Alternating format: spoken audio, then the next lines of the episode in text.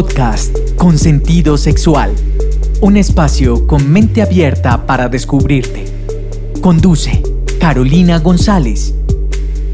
Hola, hola, espero que te encuentres muy muy bien y si estás en un momento difícil, en una crisis, en un reto, espero que estés utilizando las herramientas que tengas o acompañándote de personas que te puedan justamente aportar en este momento. Yo soy Caro Gonza, médica y sexóloga clínica y hoy vengo yo solita contigo a hablar de un tema que la verdad creo que no hay semana, me atrevería a decir, creo que no hay día que no lo aborde en terapia.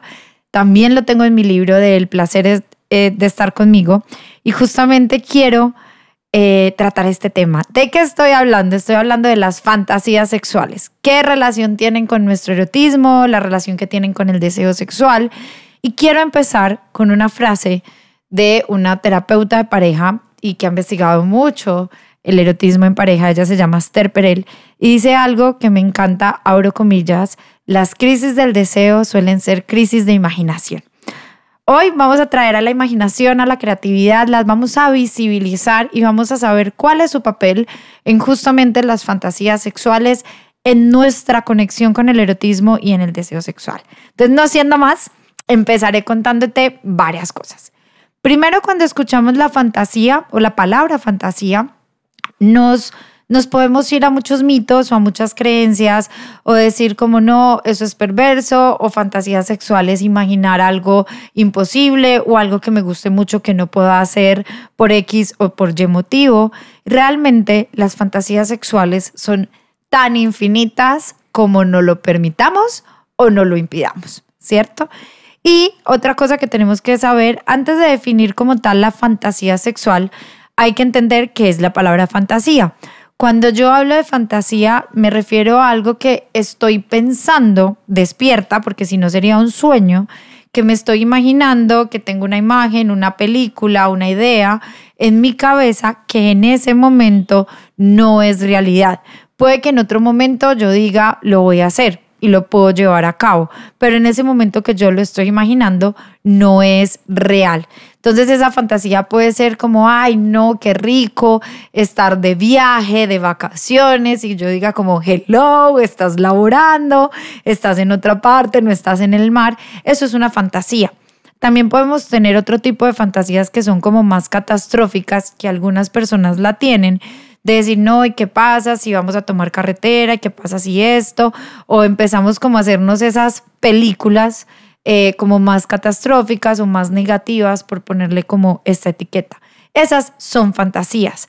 Cuando le ponemos como el apellido de fantasía sexual, es esa imagen, película, idea, pensamiento que yo me creo en mi mente eh, tiene un contenido erótico, tiene un contenido sexual y eso me prende, eso me excita, eso me da placer.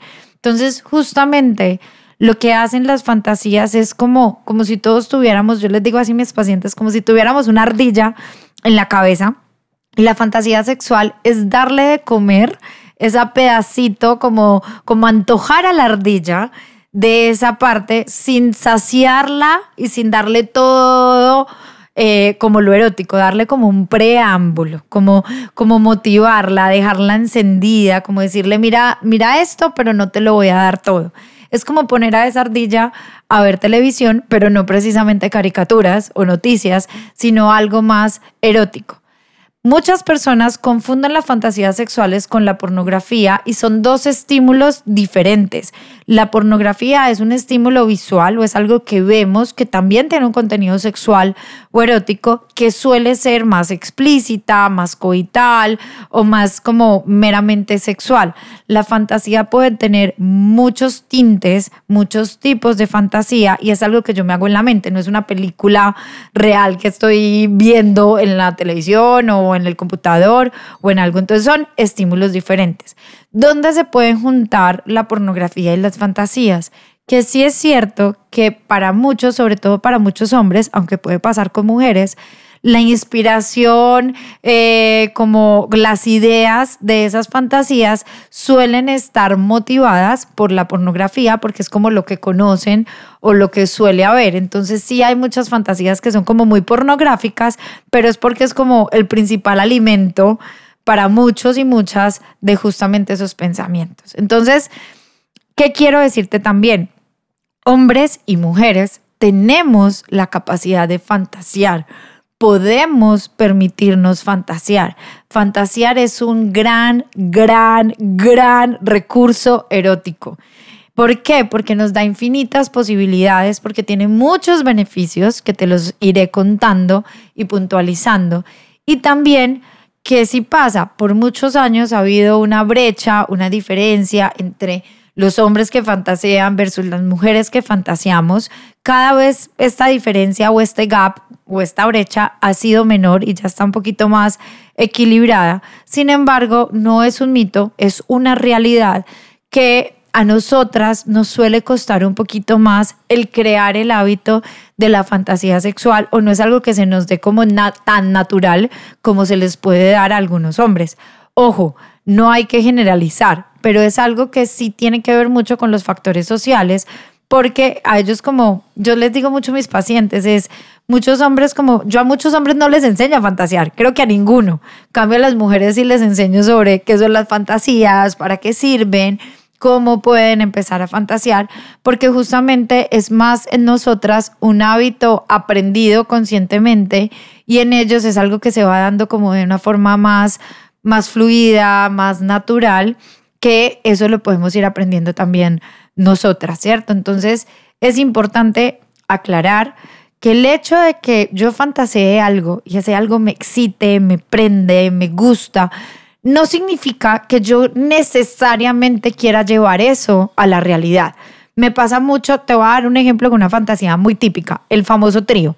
Puede que yo tenga fantasías con tener un trío, y eso me excite, me prenda, me conecte y todo eso, pero al momento de que se me da la oportunidad de hacer un trío, yo diga, no, mejor no, porque ya no es lo mismo imaginarlo en mi mente que llevarlo a la realidad, que lo que los acuerdos que quiero hacer o que debo hacer o lo que implica llevarlo a la realidad y digo, no, mejor deje así y déjemelo en la fantasía.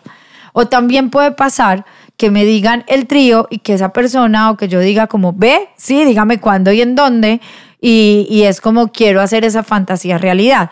Cuando ya la hago realidad, deja de ser una fantasía y se vuelve otro estímulo diferente, que en este caso se volvió el estímulo del trío, de meter una tercera persona o de lo, o ser la tercera, o sea, lo que implique, ¿cierto? Entonces, justamente es como quiero que no satanicemos o dejemos de satanizar las fantasías y le abre, pues y las personas que nos hemos cerrado, que se han cerrado a ellas, le abramos la puerta o le hablamos o le abramos como esta ventana para que puedan como entrar a nuestras vidas y veamos los grandes beneficios que tienen. Porque además, yo te diría, esto es una opinión personal, que las fantasías sexuales son algo muy íntimo y son algo muy personal. Entonces, tampoco tienes que estar contándole tus fantasías a todo el mundo. Hay algo que yo me encuentro frecuentemente en redes de sexólogos o de personas que trabajan con sexualidad o que dicen ser sexólogos, que es como cuéntale tus fantasías a tu pareja o haz esto con tus fantasías o dilas. También se vale si no las quieres contar, si no te sientes cómodo o cómoda, pues que no las cuentes. De hecho, una recomendación es que si tú tienes solo una fantasía, no la cuentes porque esa fantasía puede perder el componente erótico que tiene cuando tú de pronto la cuentas y terminas discutiendo con la persona o no termina generando lo que tú querías, entonces vas a perder esa fantasía. No te estoy diciendo que no cuentes ninguna, sino que, por ejemplo, entonces amplía tu repertorio. Si tienes tres fantasías, deja dos para ti y cuenta una a tu pareja que puede tener los beneficios de tener mayor complicidad, de poderse conocer más, de tener otros estímulos que puedan hacer para romper la monotonía. Entonces, no quiero sonar contradictoria, pero sí puede haber beneficios en que compartas tus fantasías sin embargo, mi recomendación es que tengas en cuenta para qué las quieres compartir y a quién se las estás compartiendo y no hacerlo porque la red social o alguna persona te dijo, sino que sea una decisión propia y consciente y no una decisión impulsiva. También va a depender del contenido de la fantasía. Hay contenidos que es mejor no compartirlos porque pueden generar en la pareja, por ejemplo, eh, celos, enojo, frustración, confusión. Entonces, justamente, pues te vas a acordar de lo que produjo el contar tu fantasía y no como tal de la fantasía. Entonces, también tenemos que, digamos, ser asertivos y asertivas en qué contamos, en qué no contamos y cuáles fantasías tenemos. ¿Cierto? Y cómo está nuestro repertorio de fantasías. Tengo una pregunta para ti. ¿Fantaseas? ¿Tienes pensamientos sexuales? ¿Tienes fantasías sexuales? ¿Las tenías antes y ahora ya no las tienes? ¿Nunca las has tenido? ¿O es algo que ha fluido para ti y ha estado presente en tu vida y no te imaginas tu vida sin las fantasías? Porfa, respóndete esto para ti si quieres escribir, si quieres eh, tener claro qué emociones, sensaciones va generando el responder esta pregunta, te puedes permitir escribirlo para que después, en unos meses, puedas volver a esto y leer y decir, oye, yo cuando escuché este podcast de Caro no fantaseaba y ahora he aplicado esto y esto y esto en mi vida y he ido fantaseando. Voy a hacer una pequeña pausa y regreso contándote mucho más del tema de fantasías. ¿Te gusta lo que estás escuchando y te has disfrutado de mi podcast? Pues hoy te hago una super invitación. Sígueme en Spotify, dale a la campanita para que te lleguen las notificaciones cuando hay nuevos episodios y no te pierdas de ninguno. Y si quieres compartir con tus seres queridos, con amigos, con amigas, te invito a que lo hagas para que construyamos un mundo con más sentido sexual. Hay cuatro digamos, elementos o ingredientes. Esto no es una receta de cocina, pero hay cuatro ingredientes que yo les digo a mis pacientes que necesitamos para fantasear o para generar las fantasías. Los dos primeros son como hermanos o, son muy juntitos, pero no son lo mismo y me refiero uno a la creatividad y dos a la imaginación.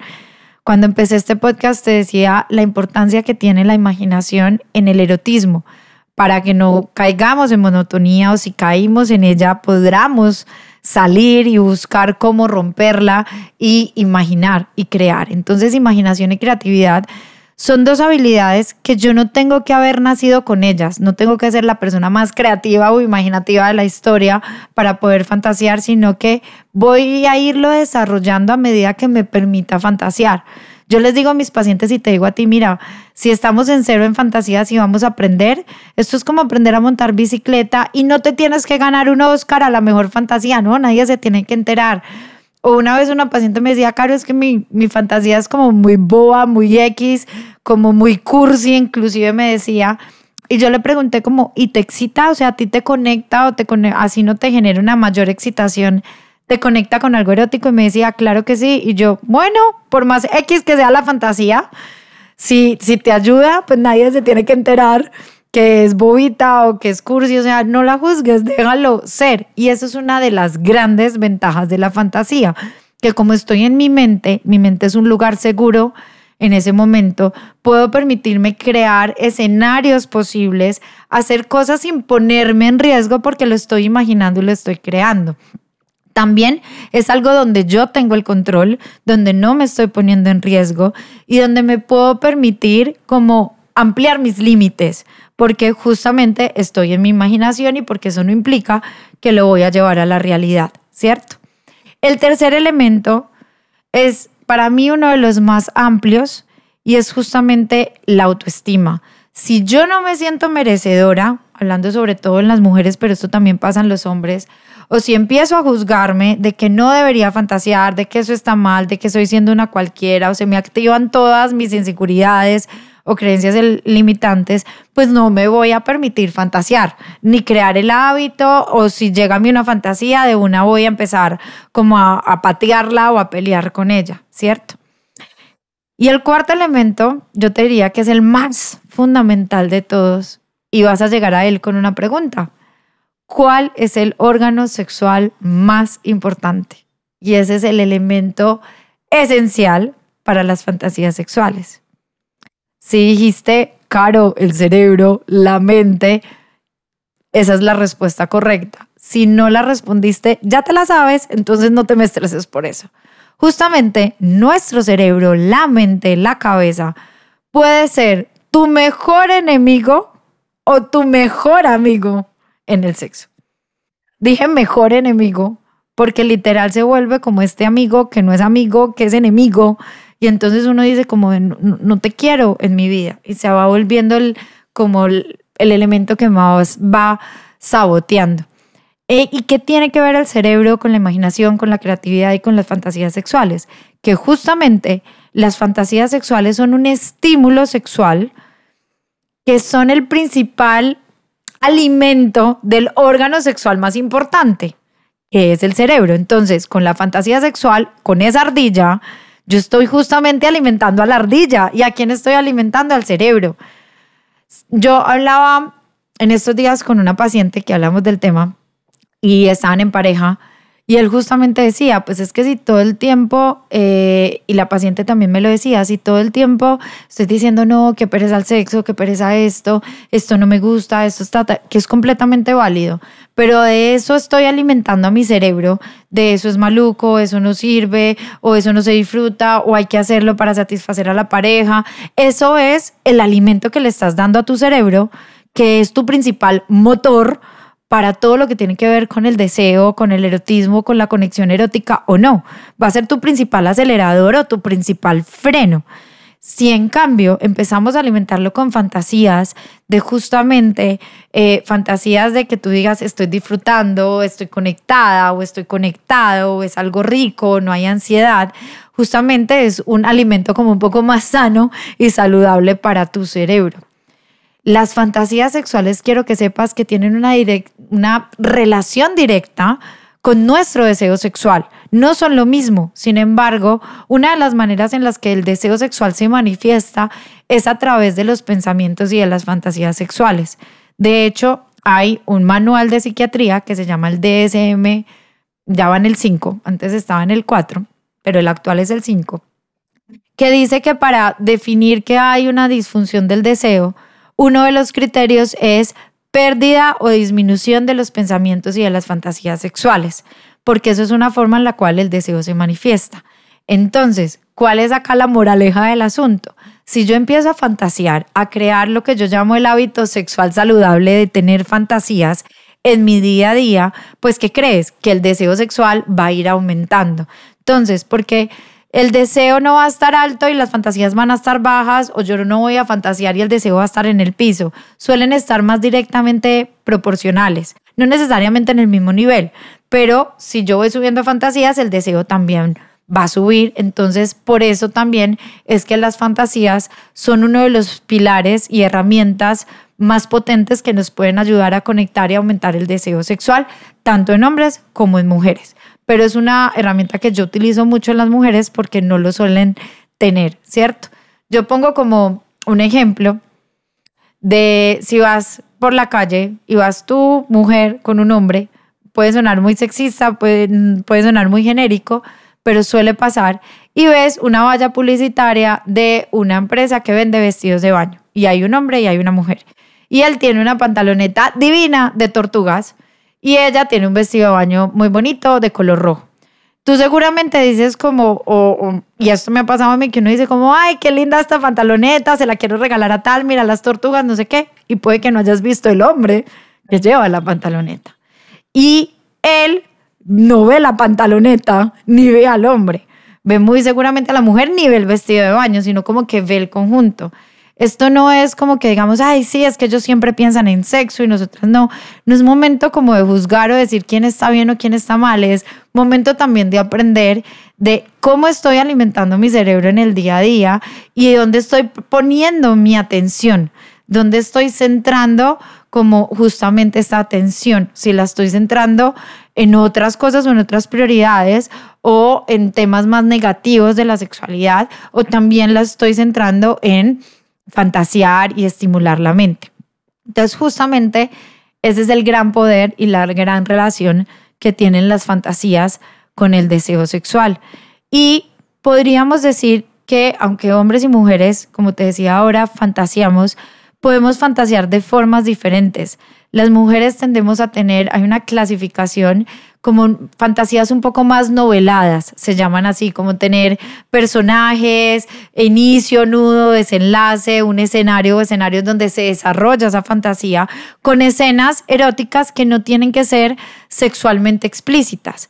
Los hombres tienden más a tener fantasías como más cortas o más explícitas, eh, como más pornográficas, como te decía ahora, y también es válido. No quiere decir que un hombre no pueda fantasear como una mujer o viceversa pero yo a veces les digo eh, en modo de chiste, pero en realidad las fantasías de ellos son más prácticas y son como, ¿cuál novela ni qué pan caliente? Es como cortometraje sexualmente explícito y a lo que vinimos. En cambio, a nosotros nos gusta más la novelita, lo que vamos, con, lo que vamos leyendo, lo que va pasando.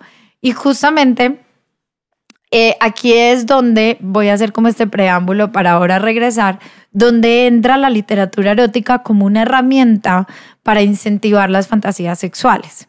Si no te has escuchado el podcast que fue anterior a este, el episodio de literatura erótica que estuvo espectacular, y ahí te voy a recomendar libros, o yo no, mi invitada, te va a recomendar libros, autoras y todo esto, justamente eh, eso ha sido lo diferenciador porque los hombres también leen literatura erótica, pero no, no es un misterio ni es un secreto que solemos leer más literatura erótica las mujeres que los hombres y justamente esa es una de las razones o las que creo yo que sería una de las respuestas. ¿Por qué? Porque está más escrito como fantaseamos nosotras o como, no, o como la concepción que tenemos del mundo y de la sexualidad, que no es solamente como la parte sexual o coital o ya, sino como el contexto, el entorno, eh, todo lo que pasa alrededor. Entonces, simplemente son aspectos diferentes o visiones diferentes y por eso la literatura erótica ha sido cada vez más un boom o una herramienta también para las fantasías porque es como wow es así así me gusta a mí y esto me puede dar ideas eh, y, no, y no tengo que fijarme en la pornografía porque muchas no se sienten identificadas con esto. Voy a ir a una pequeña pausa y regreso para responderte la pregunta que te puedes ir haciendo de, bueno, Caro, y si yo no tengo fantasías o ya las perdí, ¿cómo hago para desarrollar ese hábito sexualmente saludable? Al regreso te contaré. Para comunicarte con Carolina González, puedes hacerlo al correo electrónico carogonza.sentidosexual.com, en el WhatsApp 350-333-9045, en las redes sociales, Instagram, sentido-sexual, Facebook, sentido sexual, y en el sitio web www.sentidosexual.com. Ya entendiendo qué son las fantasías sexuales, cuál es su relación con el deseo sexual, con la imaginación, con el erotismo, entonces, si empezamos a fantasear, a crear este hábito, justamente vamos a desarrollar más imaginación, vamos a conectar más con nuestro erotismo.